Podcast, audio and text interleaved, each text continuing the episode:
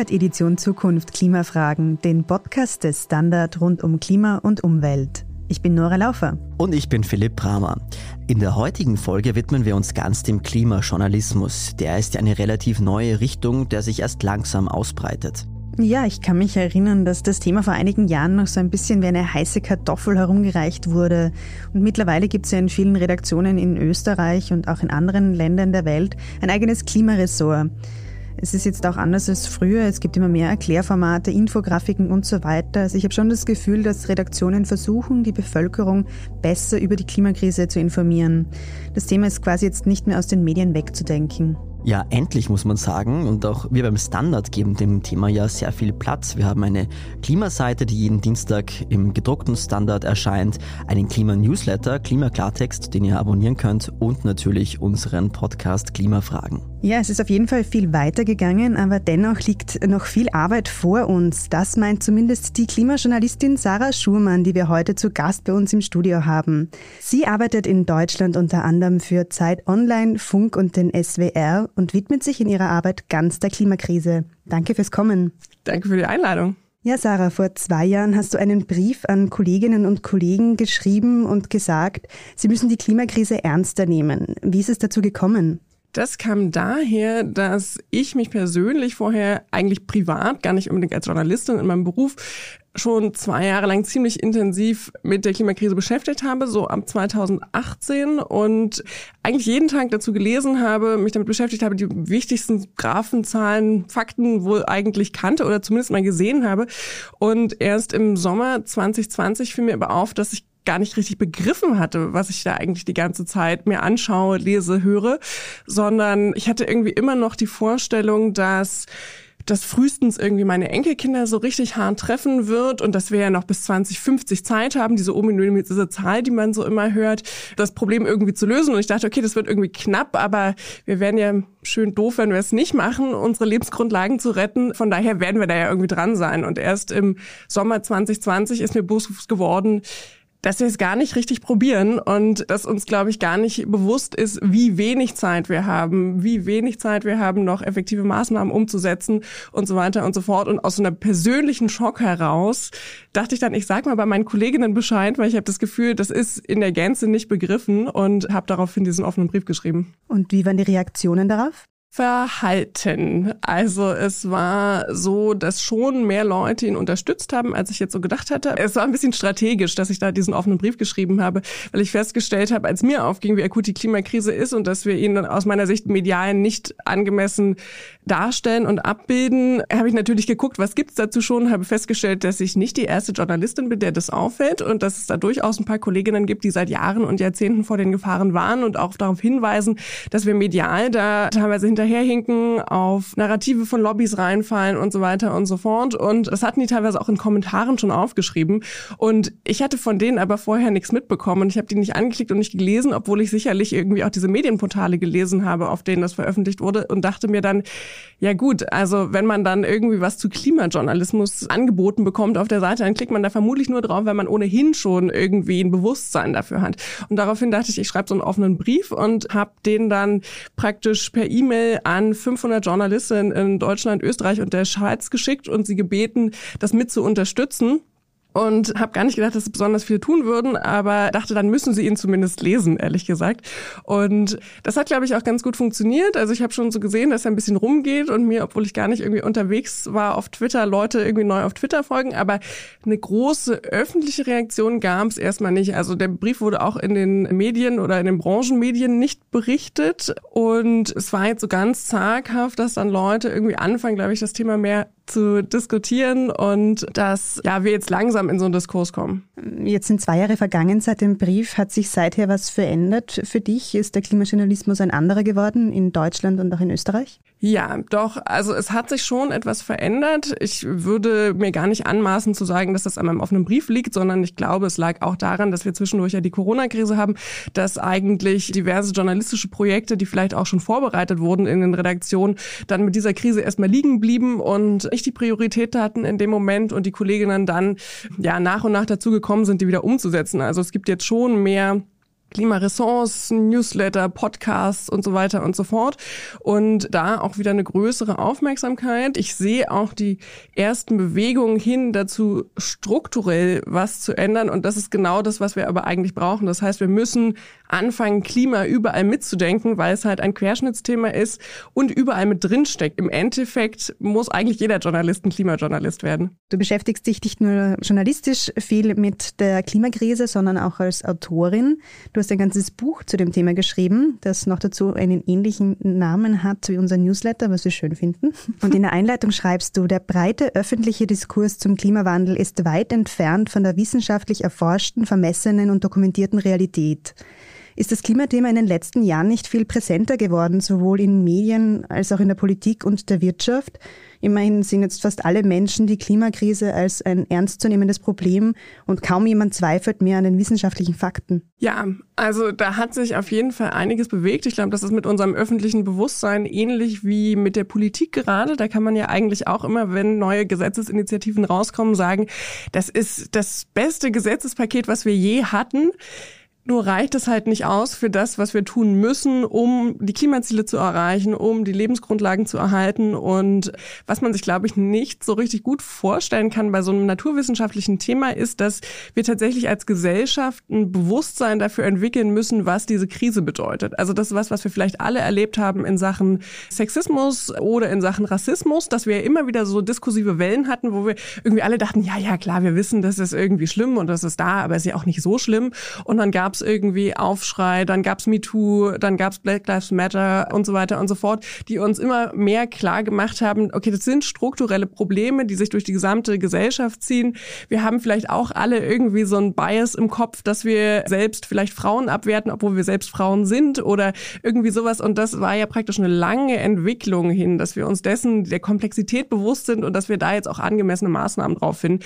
Und bei Naturwissenschaften hat man so das Gefühl, na ja, also es gibt ja irgendwie diesen IPCC-Report und den kann man lesen und dann weiß man, wie es ist oder nicht. Und so ist es aber nicht. Also Klima hat praktisch als Thema in den vergangenen Jahren größeren Stellenwert erhalten. Aber ich bin wirklich fest davon überzeugt, dass nicht verstanden ist, wie groß diese Krise ist, mit wie vielen Sachen sie verknüpft ist. Ich bin außerdem fest davon überzeugt, dass nicht dieser Unterschied zwischen 2030, das ist ja diese andere große Zahl, die immer so in der Luft hängt, wenn es darum geht, wie viel Zeit wir noch haben, und 2050 verstanden ist. Also, dass wir praktisch bis 2030 global unsere Emissionen halbieren müssen, um diese Klimaziele eventuell noch einzuhalten, klingt irgendwie, ja, wahrscheinlich ambitioniert für den durchschnittlichen Menschen, aber das bedeutet, dass wir eigentlich schon in den nächsten acht Jahren, und nicht eigentlich, wir müssen das tun, wenn wir unsere Lebensgrundlagen erhalten wollen, massive Transformation umsetzen müssen. Also, dass wir jetzt schon die Inlandsflüge streichen müssten, dass wir jetzt schon ein Tempolimit in Deutschland endlich mal einführen müssten und so weiter und so fort, um jetzt Emissionen einzusparen und nicht jetzt darüber zu diskutieren und ein paar Maßnahmen anzustoßen und dann wirken die vielleicht so in drei Jahren, wie bei uns ja Robert Habeck dann auch schon mal gesagt hat, na ja, also die Klimaziele die nächsten drei Jahre werden wir leider nicht einhalten und das nicht mal zu probieren zeigt, dass wir überhaupt kein Bewusstsein dafür haben, was eigentlich die Konsequenzen davon sind, wenn wir den Klimaschutz weiter verschleppen. Du hast jetzt schon kurz die Covid-Krise angesprochen und Projekte, die dadurch allenfalls verschoben wurden. Dieses Gefühl habe ich auch immer wieder, dass dieses Momentum so ein bisschen verloren gegangen ist. Also das, was wir vor einigen Jahren hatten, 2019 zum Beispiel, wo die Klimakrise wirklich auf fast jeder Titelseite war, wo es regelmäßig große Spezialausgaben, Schwerpunktthemen und so weiter gab. Dann kam natürlich Corona, jetzt ist die russische Invasion in der Ukraine ein Riesenthema. Hast du das Gefühl, dass die Klimakrise sich da immer hinten anstellen muss, hinter anderen großen Krisen? Ja, das ist auf jeden Fall so. Das merken wir mit unserer eigenen Aufmerksamkeit. Das ist ein Stück weit auch normal und verständlich. Also ich habe auch ein volles Verständnis dafür, dass wir jetzt erstmal total gezielt auf diesen Krieg gucken und uns damit beschäftigen, was bedeutet der und wie kann man den hoffentlich so schnell es geht irgendwie eindämmen und wie kann man den Menschen helfen, die darunter leiden. Gleichzeitig haben wir die Zeit nicht mehr, jetzt die nächsten zwei Jahre darüber zu diskutieren und uns dann irgendwann Klima zuzuwenden. Also das merken wir ja auch gerade bei Corona. Das war ja jetzt auch ganz vergessen und jetzt schießen die Inzidenzen wieder hoch und man denkt so, uh, ach hups, da war ja noch eine Krise. Und das ist etwas, was wir, glaube ich, auch gesellschaftlich lernen müssen, mit multiplen großen Krisen umzugehen, weil das ist das, wo wir uns hier reinbewegen mit der Klimakrise. Und gerade um das eventuell noch etwas abzumildern, um das vielleicht auf einem Level zu halten, dass wir damit gesellschaftlich, menschlich, politisch noch umgehen können, müssen wir halt jetzt den Klimaschutz machen und müssen wir auch jetzt diese Debatte weiterführen und müssen uns auch angucken, wo sind denn die Verbindungen und wie kann man auch gleichzeitig jetzt vielleicht unsere Abhängigkeit von russischem Öl und Gas reduzieren, aber auch insgesamt von Öl und Gas reduzieren, damit wir halt auch gleichzeitig die Klimakrise angehen. Viele sehen Klimapolitik ja immer so ein bisschen als ein grünes, als ein linkes Thema. Ist das vielleicht auch ein bisschen ein Problem in der Kommunikation? Also müssen wir das Thema über Parteigrenzen hinweg denken und auch liberale und konservative Ansätze anschauen in der Bekämpfung der Klimakrise? Ja, also zu dem ersteren würde ich ja sagen. Zum zweiteren mit den konservativen und liberalen Ansätzen zur Bekämpfung der Klimakrise da habe ich jetzt persönlich selbst noch nicht so viele überzeugende oft gesehen. Deswegen, also wir müssen auf jeden Fall miteinander diskutieren und wir müssen darüber auch ein Bewusstsein entwickeln, dass es halt kein grünes Thema ist, dass es auch nicht nur eine Aufgabe der grünen Parteien ist, dass es auch zum Teil politisch dann ein bisschen schwierig, weil in Deutschland und Österreich haben wir jetzt ja die Grünen mit in den Positionen und in der Regierung. Und sie begleiten dann ja auch oft die Positionen, die sehr entscheidend dafür sind, diese Ziele zu erreichen, was ja gut ist, weil sie da eine besondere Expertise haben. Und gleichzeitig kriegen sie dann halt auch immer eins drauf, also sowohl von den Journalistinnen als auch von den Klimaaktivistinnen und so weiter und so fort. Und das sieht dann immer so ein bisschen aus, als würden die Grünen jetzt nicht genug machen. Und das ist nicht der Fall, sondern die Regierung tut nicht genug. Und die Regierung Regierung braucht den Druck, aber in Deutschland zieht sich auf jeden Fall die SPD und zum, ja, die FDP ein Stück weit auch da aus der Verantwortung und das ist schon so ein bisschen wie die Aufgabe der Grünen und die kriegen dann auch den Ärger dafür und die Grünen haben ja aber selbst praktisch als nur eine Partei in der Koalition gar nicht die Möglichkeit, alle ihre Lösungen, die sie für sinnvoll halten, da jetzt durchzudrücken, wenn ihre Koalitionspartner das Ausmaß der Krise gar nicht richtig verstanden haben. Reden wir auch noch ein bisschen darüber, eben wer versucht, die Lösungen zu verhindern. Darüber schreibst du ja auch in deinem Buch, also zum Beispiel fossile Lobbys. Mit welchen Werkzeugen arbeitest du da?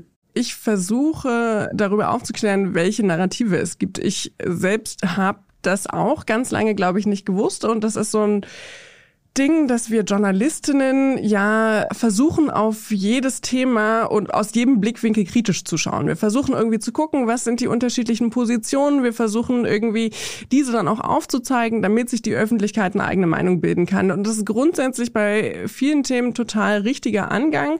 Das ist auch vor allen Dingen ein sehr politischer Blick darauf, den ich total gut nachvollziehen kann, den ich lange hatte.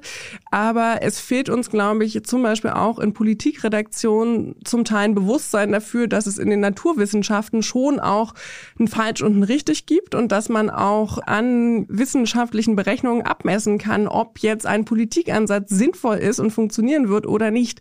Und da nehmen wir uns zum Teil als Journalistin auch noch zurück, sowas zu bewerten und einzuordnen. Und ich kannte vorher gar nicht praktisch diese ganzen gängigen Argumente, die eigentlich von der Lobby eingebracht werden und genau darauf abzielen, diesen Diskurs zu verzögern.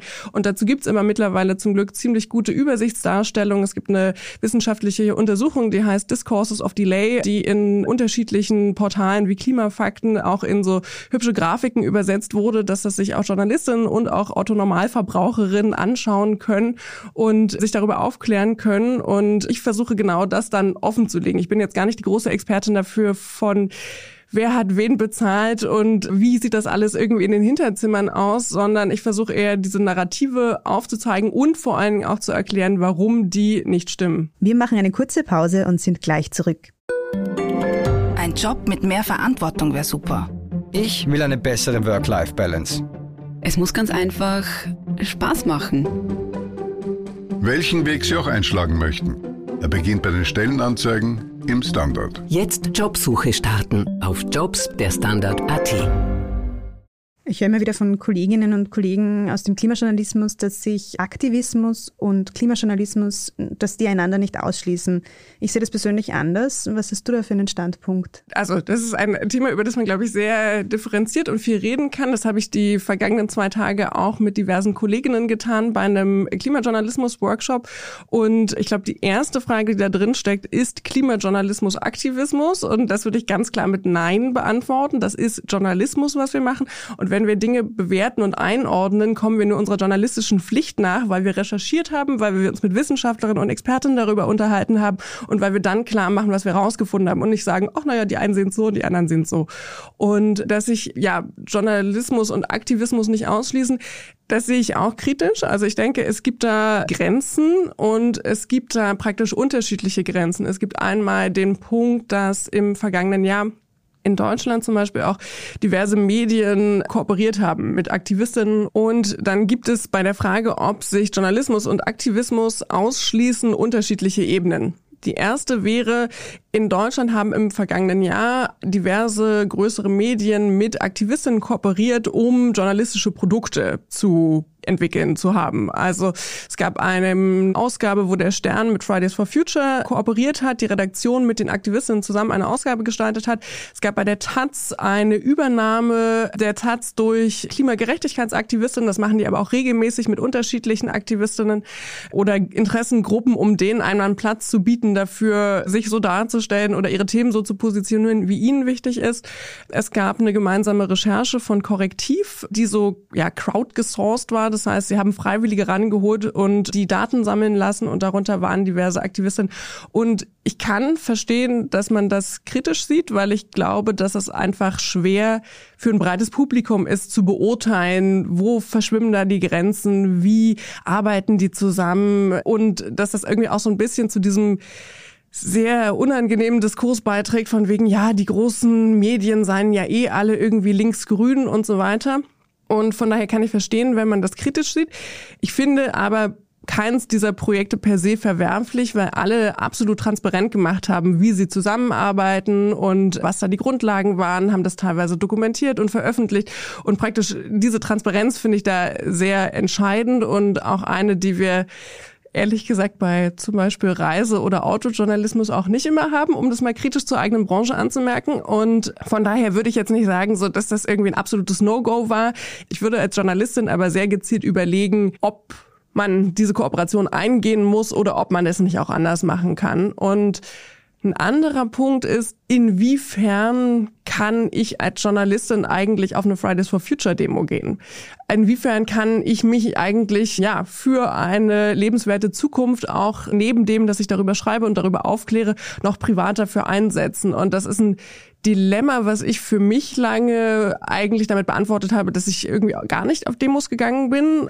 Ich war einmal auf einer Frauentagsdemo und dann einmal auf einer Black Lives Matter Demo, was aber auch so Sachen sind, die gesellschaftlich so anerkannt sind, dass man sagen würde, ja, also klar, das kann man irgendwie ruhig machen, weil ne, das so allgemein das sind ja Menschenrechte und natürlich kann man sich da irgendwie privat auch für einsetzen. Und es ist irgendwie absurd, dass man da bei Klima irgendwie immer noch so denkt, nee, das wäre jetzt irgendwie nicht möglich, weil das ja irgendwie so parteiisches Interesse. Dabei geht's ja darum, dass wir die Lebensgrundlagen für alle Menschen, alle Tiere, alle Lebewesen auf dieser Erde erhalten. Und das ist ja wirklich so basal, dass wenn wir das nicht tun, weiß ich auch nicht, wie wir Menschenrechte und Demokratie aufrechterhalten wollen. Und von daher habe ich mittlerweile überhaupt gar kein Problem mehr damit, mich auf Klimademos oder ja auch auf Friedensdemos und so weiter zu stellen. Ich kann aber verstehen, dass es jetzt zum Beispiel für eine jüngere Generation von Journalistinnen, die vielleicht irgendwie von der Uni direkt auf die Fridays for Future Demos gegangen sind und da auch aktiv sind und jetzt versuchen, Journalistinnen zu werden, ist es ziemlich viel schwieriger, das vielleicht auch ihren Chefs zu erklären. Apropos junge Journalistinnen und Journalisten, du bist ja jetzt in Wien unter anderem, du hast eh schon erwähnt, um eben Klimajournalismus zu lehren oder zu vermitteln. Was ist dir da ein wichtiges Anliegen? Was möchtest du da vermitteln? Wir haben jetzt zwei Tage zusammen verbracht mit einer ganz diversen Gruppe von Journalisten. Es waren junge Leute dabei, es waren aber auch ältere Kollegen dabei und das war ein total interessanter und schöner und ja, gemeinsamer Workshop, wo wir alle irgendwie voneinander gelernt haben.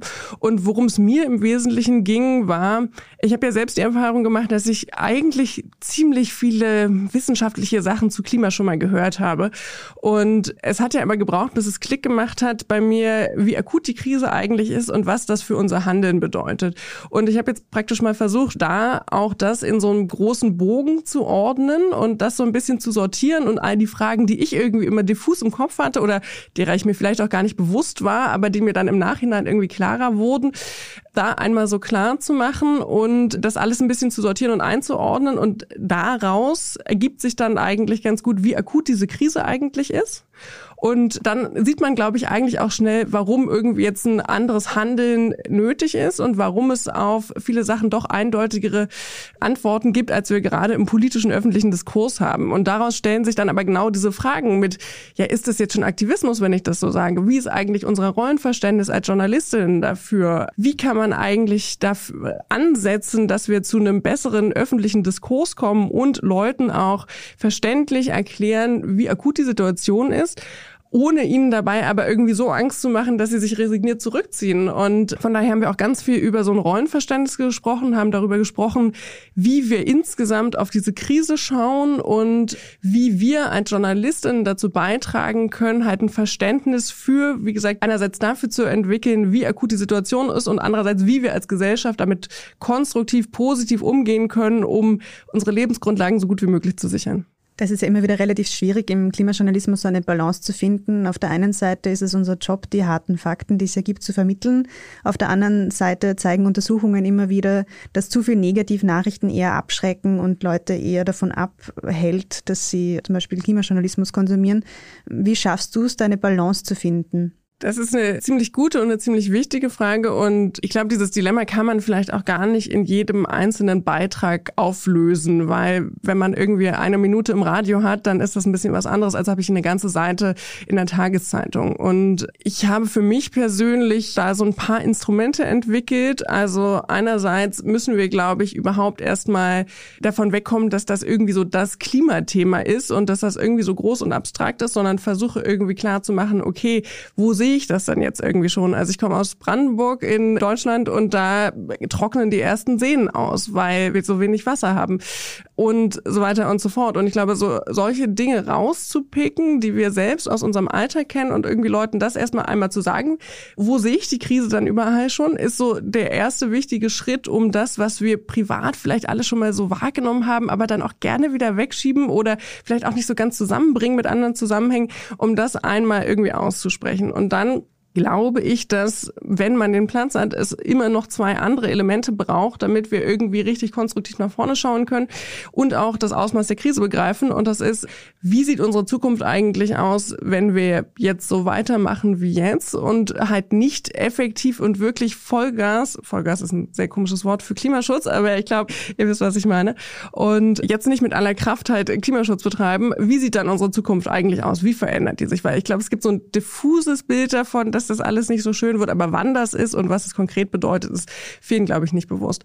Und dann würde ich andererseits sagen, dass es zusätzlich dann aber ein Bild davon braucht, also wie könnte unsere Zukunft eigentlich aussehen, wenn wir doch jetzt den Schalter umlegen und wirklich alles dafür tun, unsere Zukunft zu schützen, unsere Lebensgrundlagen zu schützen, unser eigenes Zuhause zu schützen. Und ich glaube, es braucht diese drei Komponenten, weil unser Hirn sehr gut darin ist zu verdrängen. Also damit habe ich mich jetzt auch ganz viel beschäftigt mit Psychologinnen. Ich glaube, es braucht diese drei Komponenten in Beiträgen möglichst oft, um unserem Hirn nicht mehr so zu erlauben, Dinge zu verdrängen und zu verschieben. Weil wenn wir nur haben, wie schlimm es irgendwie heute schon ist und wie schlimm es noch werden kann, dann sind wir völlig überfordert damit. Und dann passiert genau das, dass irgendwie, dann, damit kann ich dann irgendwie nicht arbeiten. Ich weiß als Privatperson nicht, was ich irgendwie damit jetzt anfangen soll. Dann schalte ich ehrlich gesagt beim nächsten Klimading einfach nicht ein, weil warum soll ich mich damit beschäftigen? Kann man ja eh nichts machen.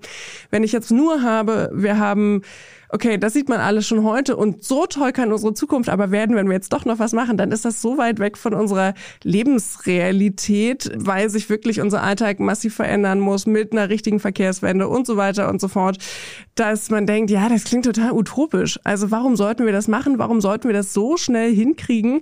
Und deswegen braucht es meiner Meinung nach diese drei Komponenten von, okay, so sieht's jetzt aus, so schlimm kann's werden oder auch so gut kann's werden. Und ja, das ist, glaube ich, hoffentlich ein Weg, um das irgendwie Leuten näher zu bringen. Mhm. Da gibt's ja noch immer auch die Frage, welche Wörter verwendet man dann dafür. Da gehen viele Medien sehr unterschiedlich damit um, also ob sie jetzt Klimawandel, Klimakrise, Klimakatastrophe, Erderwärmung und so weiter verwenden. Welchen Weg hast du da für dich gefunden? Ich benutze alle drei Wörter, aber ich benutze sie sehr konkret für die Dinge, die ich ausdrucken möchte. Also der Klimawandel, das ist vielleicht ja eigentlich eher dieser natürliche Prozess von, ja, es hat immer Klimaveränderungen gegeben. Der menschengemachte Klimawandel oder die menschengemachten Klimaveränderungen sind das, was wir jetzt sehen. Das ist eine sehr rasante Veränderung im Vergleich zu dem, was es vorher natürlich gegeben hat. Ich spreche davon, dass wir gerade in einer Klimakrise sind. Das sehen einige Kolleginnen anders, weil sie sagen, eine Krise endet irgendwann wieder. Ich würde sagen, ja, also wenn wir jetzt nichts machen, endet die Krise halt in der Klimakatastrophe. Also ich würde jetzt noch nicht von der Klimakatastrophe sprechen, zumindest nicht unbedingt für unsere Region. Es gibt praktisch einzelne Katastrophen, die sich aus ja, klimatischen Bedingungen ableiten und es gibt sicherlich Regionen dieser Welt im globalen Süden, wo dieser Begriff auch schon angemessen ist, schon heute. Aber ich würde sagen, sagen, die Klimakatastrophe ist das, was wir immer noch versuchen müssen und versuchen wollen abzuwenden.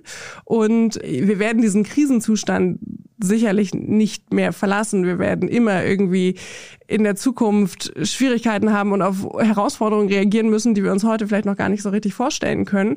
Aber ich glaube trotzdem, dass das ja Begriffe sind, die eigentlich ganz gut die, diese Entwicklung und diese auch immer schneller werdende Entwicklung, die wir vielleicht noch gar nicht so richtig wahrhaben wollen, beschreiben und verdeutlichen können. Wir gehen auch nicht nur mit Wörtern um, sondern auch mit Bildern. Jetzt wurde früher, wurden Artikel zur Klimakrise oft zum Beispiel mit diesen hungernden Eisbären bebildert. Das passiert jetzt kaum mehr. Jetzt sind es meistens rauchende Schlote oder ähnliches. Ich muss sagen, ich tue mir das selbst manchmal ein bisschen schwer. Natürlich heißt es, man soll auch Positivbilder zeigen, aber da gibt es natürlich hauptsächlich Stockfotos. Also es gibt jetzt kaum Fotos von wunderbaren grünen Städten, in denen viel Rad gefahren wird, in denen es viel Grünraum gibt. Wie gehst du damit um? Hast du einen guten Weg gefunden, wie man Klimaartikel bebildern kann? Mir fällt gerade noch ein Beispiel ein, was ich auch nicht so gelungen finde. Es gibt dann oft auch diese Bilder von so glücklichen Menschen in Freibädern. Das ist auch, ja, nee, ich glaube, so sieht unsere Zukunft leider auch nicht zwangsläufig aus. Ja, es ist nicht so einfach. Da haben wir auch jetzt die Tage mit den anderen Kolleginnen nochmal drüber gesprochen. Ich glaube, es braucht eine Diversität. Es braucht einerseits schon auch ein Stück weit Katastrophenfotos. Das war ja zum Beispiel in der Corona-Krise, als wir alle diese Särge in Bergamo gesehen haben. Das war ein Moment, der ist irgendwie vielen Menschen dann auch so irgendwie durch irgendwie den Körper gegangen und man hat einmal gespürt, oh je, also so arg ist es jetzt. Und diese Momente zu zeigen, wenn sie einfach gerade Realität sind, ist eine Sache, die wir tun müssen. Aber man sollte diese Katastrophenfotos jetzt auch nicht für jeden einzelnen Klimabeitrag nehmen, um sie zu bebildern. Denn ja, es geht auch praktisch ja in der Erzählung darum zu schauen, wie kommen wir da wieder raus, was sind realistische Lösungen. Eine gute Möglichkeit ist auch Menschen beim Handeln zu zeigen, dass Veränderung möglich ist. Und ich glaube, dass insgesamt in der Klimakommunikation, wir müssen ja ganz unterschiedliche Leute mitnehmen und da irgendwie abholen, wo sie jetzt stehen. Und wir haben alle unterschiedliche Werte und sind unterschiedliche Sachen wichtig. Und ich glaube, insgesamt müssen wir Klima anfangen, anfangen, viel mehr darüber zu kommunizieren. Weil die Klimakrise ist ja nicht nur eine Krise dieses Klimas, sondern es ist eine soziale Krise. Also wir hatten jetzt im vergangenen Herbst den Punkt, dass der Hartweizen, die Ernte zum Teil vernichtet wurde und deswegen Nudeln teurer wurden. Und da gab es dann in einer großen deutschen Wochenzeitung so ein bisschen suffisanten Text darüber, ob das jetzt irgendwie ein Unterschied ist, ob es jetzt Nudeln oder Pasta sind, weil ich glaube, das eine ist dann mit Hartweizen und das andere nicht und so weiter und so fort. Da dachte ich, also ganz ehrlich, ein Hartz-IV-Empfänger merkt das am Ende des Monats schon, ob die Pasta jetzt ein paar Cent teurer ist oder nicht. Und das ist irgendwie nicht lustig, sondern es ist eine soziale Krise und wir müssen anfangen, das so zu erzählen. Und es gibt im Moment noch ganz viele Menschen, die sich nicht für das Klima interessieren, weil ihnen überhaupt nicht klar ist, was das eigentlich mit ihrem eigenen Leben zu tun hat. Und die werden wir halt auch darüber erreichen, indem wir genau diese Verbindung transparent machen, ihnen aufzeigen, wo die Schnittstellen zu ihrem eigenen Leben sind und einen wirksamen Klimaschutz zu fordern, ist gleichzeitig das egoistischste und solidarischste, was wir gerade tun können, weil wir unsere Gesellschaft damit schützen und damit auch unsere eigene Zukunft. Dann versuchen wir mehr solidarisch und auch mehr egoistisch zu sein. Vielen Dank fürs Kommen. Ja, danke für die Einladung. Ja, und danke auch euch, liebe Hörerinnen und Hörer, fürs Zuhören. Wenn euch der Podcast gefällt, dann abonniert uns doch auf iTunes oder anderen Podcast-Plattformen. Und wenn Sie uns unterstützen möchten, können Sie das zum Beispiel mit einem Abo oder als Supporter tun. Mehr dazu unter abo.derstandard.at. Die nächste Folge Klimafragen erscheint wie immer in zwei Wochen. Bis dahin alles Gute und bis bald.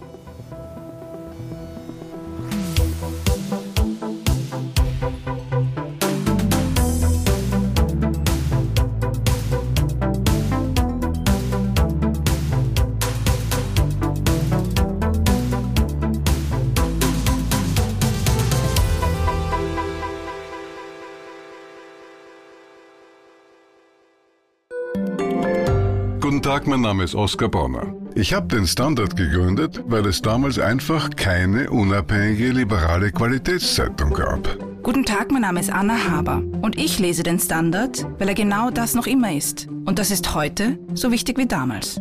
Der Standard, der Haltung gewidmet.